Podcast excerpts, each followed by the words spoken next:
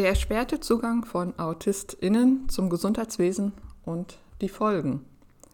Herzlich willkommen zu einer neuen Folge des Podcasts Autismus braucht Aufklärung. Diese Folge war eigentlich so gar nicht geplant und auch nicht vorgesehen an dieser Stelle. Doch die aktuellen Entwicklungen haben mich dazu bewogen, ähm, diese Folge einzuschieben, dazwischen zu schieben sozusagen. Vielleicht haben Sie es schon mitbekommen an der einen oder anderen Stelle oder sind auch äh, selbst betroffen. Es ist eine Ausnahmeregelung ausgelaufen und zwar die Ausnahmeregelung, dass in der Psychotherapie die Videosprechstunde genutzt werden darf und zwar ähm, ohne eine Begrenzung. Das heißt, während der Corona-Pandemie war es möglich, die Psychotherapie, die Sitzung äh, per Video online durchzuführen und nicht in die Praxis gehen zu müssen, um eben eine eventuelle äh, Ansteckung zu vermeiden. Und diese Ausnahmeregelung ist ausgelaufen. Ähm, es ist jetzt zwar noch möglich, eine Videosprechstunde durchzuführen, aber eben nur für 30 Prozent des Stundenkontingents. Das heißt, die Anzahl der äh, möglichen Videosprechstunden ist deutlich eingeschränkt.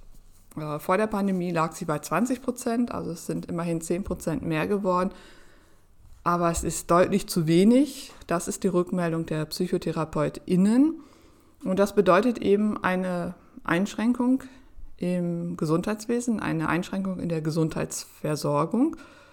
Und diese Einschränkung betrifft eben natürlich erstmal ähm, alle psychisch Erkrankten, die sowieso schon ähm, oftmals genug Schwierigkeiten haben, überhaupt sich Hilfe zu suchen und das meist an einem Punkt, wo es ihnen eben so schlecht geht, ja, dass sie dann ähm, doch die Hilfe ähm, suchen. Und also sowieso schon größere Hemmungen haben, sich überhaupt äh, an eine Psychotherapeutinnenpraxis zu wenden. Und für diese Menschen, denen es sowieso schon so schwer fällt, ähm, die Hilfe aufzusuchen, wird, wird der Weg jetzt noch einmal wieder ähm, schwerer gemacht. Und das betrifft insbesondere auch AutistInnen. Vielleicht werden Sie sich jetzt fragen, hä, wieso jetzt insbesondere ähm, AutistInnen? Ähm, das möchte ich erklären. Denn zwei Drittel aller AutistInnen haben eine komorbide Erkrankung, meist mehrere Erkrankungen, also Erkrankungen, die sich ähm, zum Autismus dazu gesellen und mindestens eine davon ist eine psychische Störung. Das heißt, zwei Drittel ähm, der AutistInnen haben eine psychische Störung. Das ist auch gar nicht so wahnsinnig äh, verwunderlich. Ähm, die, die häufigsten psychischen Störungen sind Angst, äh, Angststörungen oder Depression. Und viele kommen auch erst über den Umweg der Diagnose Angststörung, Depression an ihre, ähm, ihre Autismusdiagnose, vor allem im Erwachsenenalter.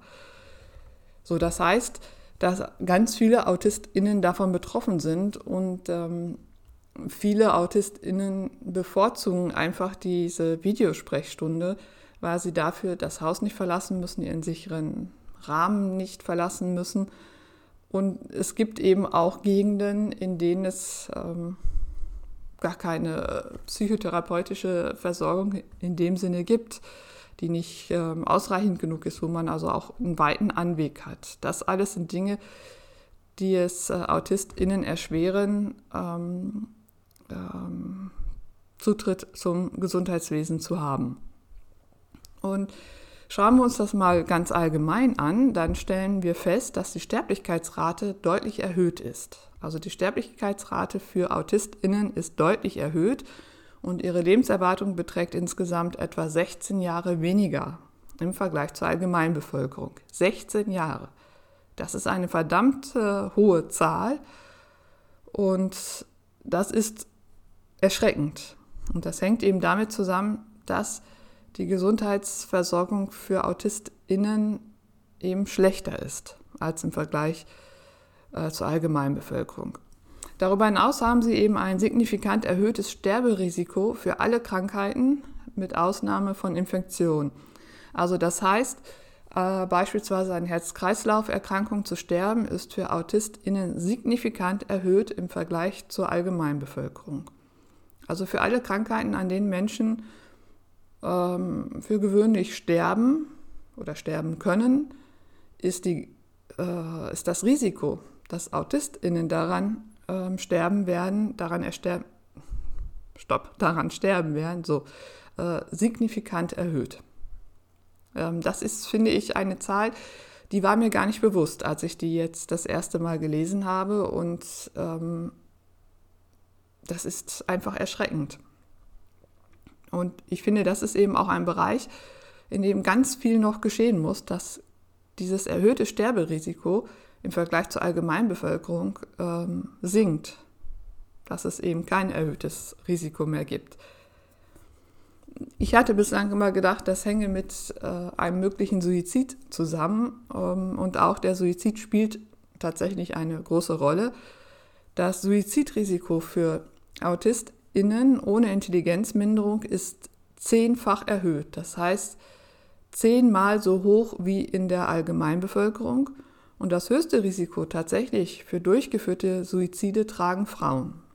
Und da sehen wir auch nochmal, ähm, dass Frauen insgesamt in der medizinischen Versorgung schlechter gestellt sind als Männer. Das ist ein generelles, ähm, generelles Geschlechterproblem, weil eben die Medizin, wie alle Bereiche unseres Lebens, äh, an männlichen Prototypen ausgerichtet ist und die Frau ähm, darin einfach nicht vorkommt. Also auch in der ähm, Sammlung von wissenschaftlichen Daten sind es äh, hauptsächlich Männer. Frauen fallen da durchs Raster. Ähm, das ist erstmal eine generell eine Ungleichbehandlung und bei AutistInnen schlägt das noch einmal stärker zu, weil AutistInnen, also autistische Frauen, ähm, oftmals nicht erkannt werden, weil eben auch äh, im Bereich Autismus die Diagnose am männlichen Prototypen ausgerichtet ist.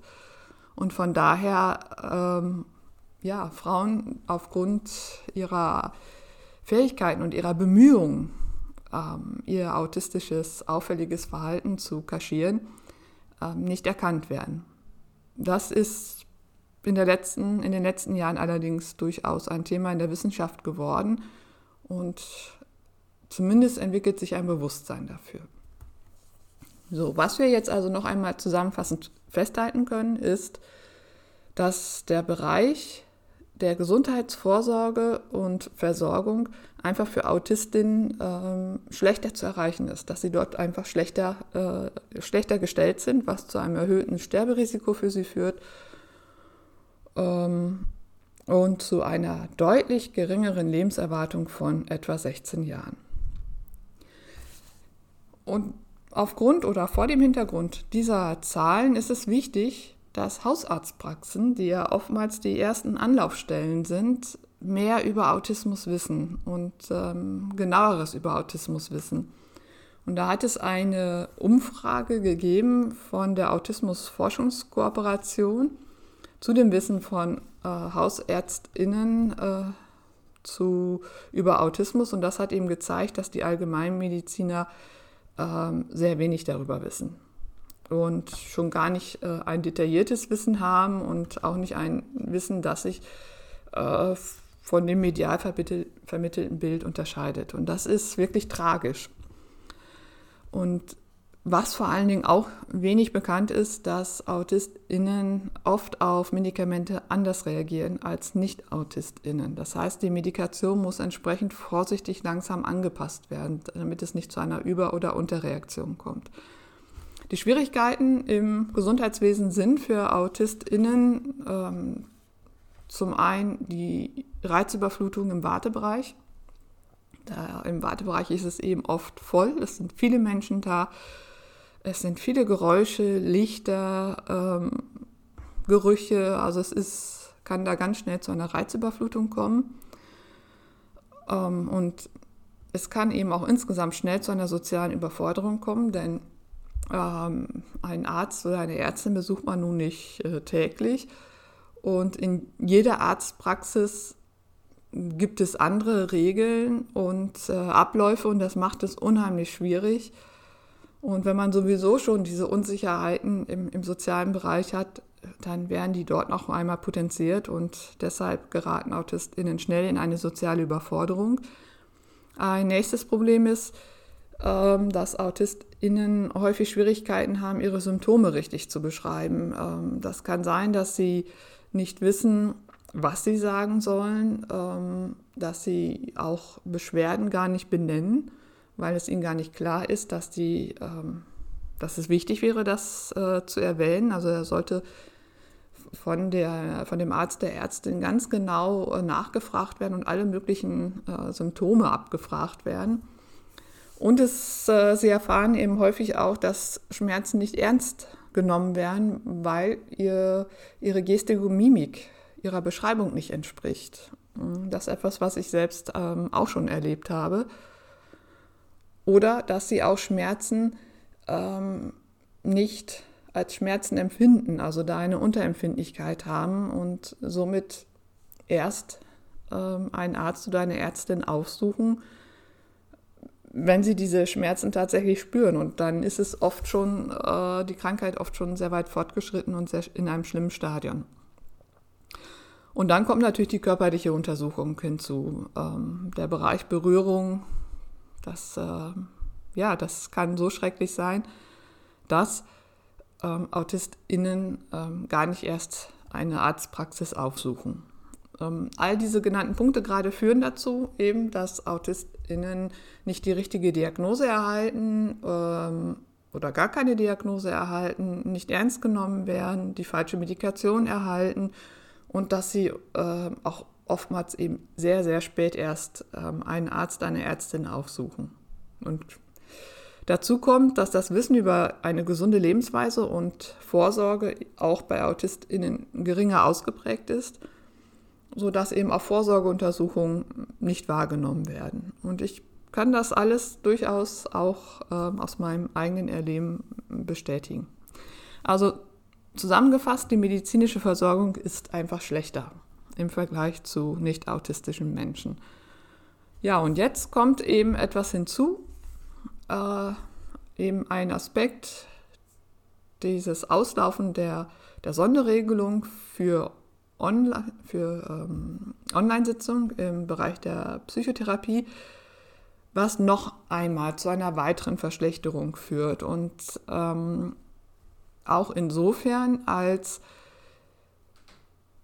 zur Zeit der Pandemie als diese Ausnahmeregelung galt, auch eine Diagnostik online erfolgen konnte, was für viele AutistInnen ein Segen war, ähm, weil einfach die ähm, Diagnosestellen, die Diagnostikstellen ähm, unendlich oder ja, komplett äh, überlaufen sind. Das heißt, ähm, es gibt Wartelisten von ein, zwei, drei Jahren. Es gibt äh, Institutsambulanzen, wo man äh, einmal im Vierteljahr ein kurzes, ein kleines Zeitfenster hat, um anzurufen und um sich auf die Warteliste setzen zu lassen. So, und das bedeutet natürlich ein unendlich großes Leid für die autistischen Menschen oder die Menschen, die ähm, vermuten, dass sie autistisch sind. Ähm, für die erwachsenen Menschen, ähm, bis, bis sie diese Diagnose haben, ähm, ja, wird das Leid verlängert, vergrößert, denn Menschen entscheiden sich ja erst, sich einer Autismusdiagnose zu ähm, unterziehen, wenn ein gewisser Leidensdruck da ist. Das macht man ja nicht einfach so, weil es gerade in ist, diese Diagnose zu haben, oder weil es schick ist oder weil ich meine, da irgendwelche Vorteile zu bekommen. Das mag es in Ausnahmefällen äh, geben. Ich halte das für sehr unwahrscheinlich aber es gibt Berichte darüber. Ähm, normalerweise ist das Leid sehr groß und dann äh, alle Vierteljahr irgendwo anrufen zu müssen, äh, in der Hoffnung durchzukommen und auf die Warteliste zu kommen, das ist ist fürchterlich. Und da war eben diese Online-Diagnostik in, in Zeiten der Pandemie eine, eine wirklich eine gute Ergänzung und hat eben auch die Kapazitäten für ähm, Diagnostikprozesse erhöht, sodass ähm, ja, dass die Wartezeiten äh, geringer wurden und dass eben auch Menschen, in der Nähe gar nicht es möglich gewesen wäre, sich diagnostizieren zu lassen, äh, die Chance bekamen. Und hier sind ähm, wiederum noch einmal auch gerade Frauen wieder benachteiligt, weil es mehr Frauen im Erwachsenenalter sind. Und das liegt daran, dass nichts, es liegt nicht daran, dass Erwachsene jetzt denken, hey, cool, ich will auch autistisch sein. Ne? Ähm, dass ähm, der Blick ist ja erstmal primär stark zentriert auf Kinder und Jugendliche, was auch verständlich ist, aber er geht eben auch jetzt Richtung Erwachsene und das ist, sind die, die sozusagen zu der ja, verlorenen Generation gehören oder zu der fehlenden Generation oder zu der äh, Diagnostiklücke, die entstanden ist.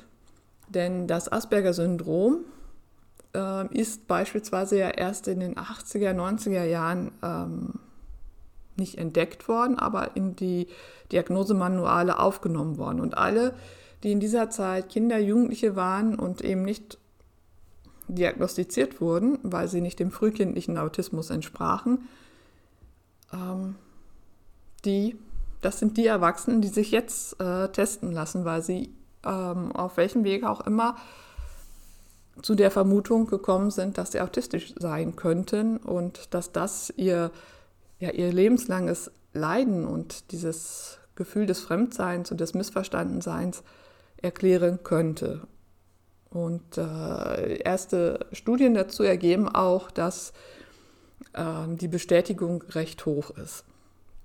Also nicht alle, die sich äh, die vorstellig werden, werden tatsächlich auch als autistisch diagnostiziert, aber ähm, es ist eine sehr hohe Quote.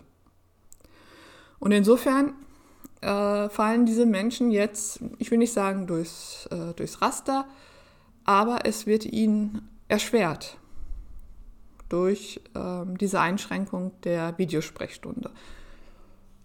Und das ist eben ein weiterer Faktor, für eine schlechtere ähm, Versorgung im Gesundheitsbereich von AutistInnen. Und das finde ich ähm, insgesamt wirklich erschreckend. Ähm, und da ich eben vieles auch selbst erlebt habe, also dass Schmerzen nicht ernst genommen worden sind, dass ähm, Dinge gar nicht erst weiter verfolgt worden sind oder dass ich auch Untersuchungen nicht wahrgenommen habe, weil ich mich so unwohl fühlte und ähm, aus den genannten Gründen gar nicht in die Arztpraxis gehen konnte. Ähm, ja, deshalb finde ich es wichtig, auf diesen Aspekt ähm, aufmerksam zu machen, den nochmal stärker ins Bewusstsein zu rufen und, und, und deutlich zu machen, dass es da wirklich einen Bereich gibt, wo noch viel getan werden muss. Ähm, und dass das ein ganz wichtiger, zentraler Bereich ist, weil mehr oder weniger unser Leben davon abhängt. Ähm, ich möchte auf zwei Flyer hinweisen, und zwar einmal auf einen Flyer von der Autismus-Forschungskooperation, die ja die Umfrage unter den AllgemeinmedizinerInnen äh, durchgeführt hat. Und da werden die, in diesem Flyer werden die Ergebnisse nochmal vorgestellt und auch ähm, wo Schwierigkeiten äh, für AutistInnen bestehen könnten, wenn sie einen Hausarzt, eine Hausärztin aufsuchen. Das heißt, dieser Flyer, den kann man sich ähm, ausdrucken, den könnte man beim Hausarzt beispielsweise oder bei der Hausärztin abgeben. Und es gibt auch von Aspis e.V., das ist eine Selbstvertretungsorganisation, also eine ähm, ja, Selbsthilfeorganisation, ähm, von AutistInnen, nicht von Angehörigen wie bei Autismus Deutschland, sondern wirklich AutistInnen selbst. Und die haben auch einen äh, sehr guten Flyer herausgebracht, Autismus, was Sie als Arzt oder Ärztin wissen sollten.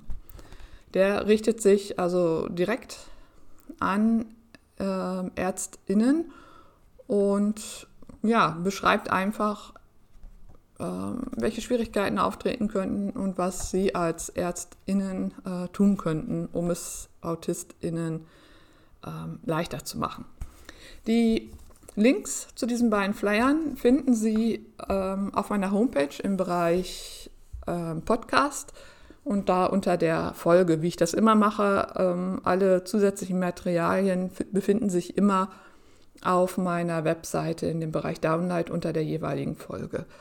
Und dort finden Sie auch den Aufruf zu einer, zum Unterschreiben einer Petition. Denn natürlich hat ähm, oder ist das Auslaufen dieser Ausnahmeregelung nicht ohne Echo geblieben und eine psychologische Psychotherapeutin hat eine Petition gestartet, mit der sie fordert, dass weiterhin unbegrenzt die psychotherapeutischen Video oder die Video Stopp, dass weiterhin unbegrenzt die psychotherapeutische Videosprechstunde erlaubt wird.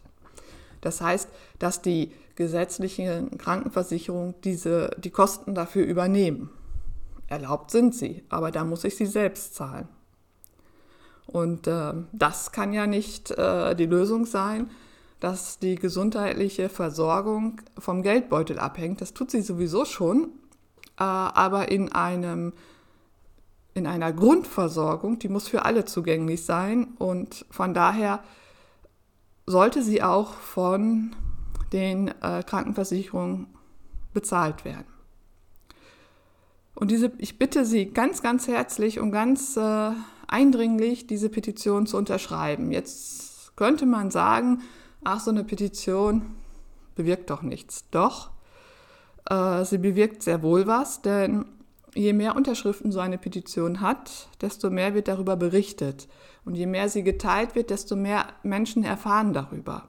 Ne? In den sozialen Medien oder äh, Mund-zu-Mund-Propaganda. Also wenn Sie ein, äh, Account in den sozialen Medien haben, ähm, machen Sie einen Link ähm, zu dieser Petition, weisen Sie darauf hin, warum das so wichtig ist. So wird es erstmal das Problem bekannter und ähm, die Medien werden irgendwann auch darauf aufmerksam und berichten darüber. Und ähm, das ist äh, sehr, sehr wichtig, denn dann wird das Thema erstmal bekannt. Und wenn dieses Thema bekannt ist, entsteht auch ein gewisser Druck, äh, sich damit zu beschäftigen. Und es kann sein, dass es dann nämlich eben zurückgenommen wird. Wir haben das erlebt bei der Rastertherapie, die ähm, der damalige Gesundheitsminister Jens Spahn einführen wollte. Da ging es darum, dass ähm, je nach Diagnose eine bestimmte Anzahl von ähm, Stunden, von Therapiestunden ähm, zur Verfügung stünden, aber nicht mehr darüber hinaus sodass also nicht mehr individuell geguckt wurde, sondern, weiß ich, äh, depressive Störung, schwere, äh, mittlere Stärke sozusagen, ähm, gibt es dann so und so viele Stunden. Egal, ob die reichen oder nicht.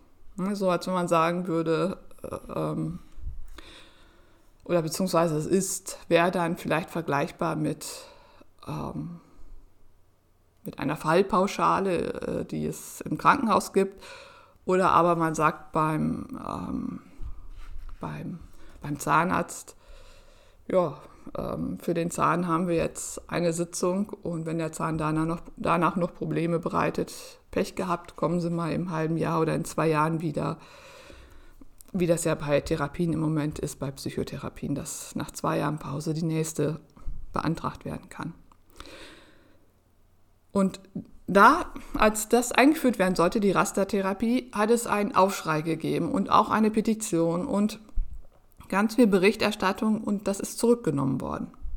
Und so etwas können wir wieder schaffen, äh, wenn wir eben diese Petition äh, unterstützen, bekannt machen und darüber berichten. Und den Link zu dieser Petition finden Sie ähm, auch wieder auf, in dem Bereich ähm, Podcasts auf meiner Webseite, aber auch direkt, wenn Sie auf die Webseite gehen, ähm, auf der Startseite werde ich das gleich direkt oben äh, einbinden, so dass Sie sich da nicht durchwühlen müssen.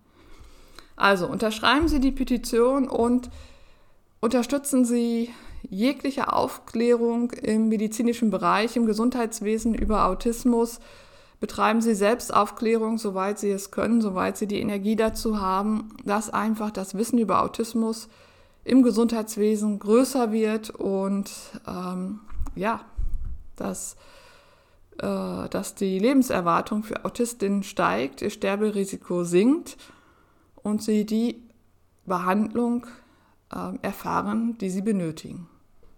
Vielen Dank, Ihre Stefanie Mehrwalter.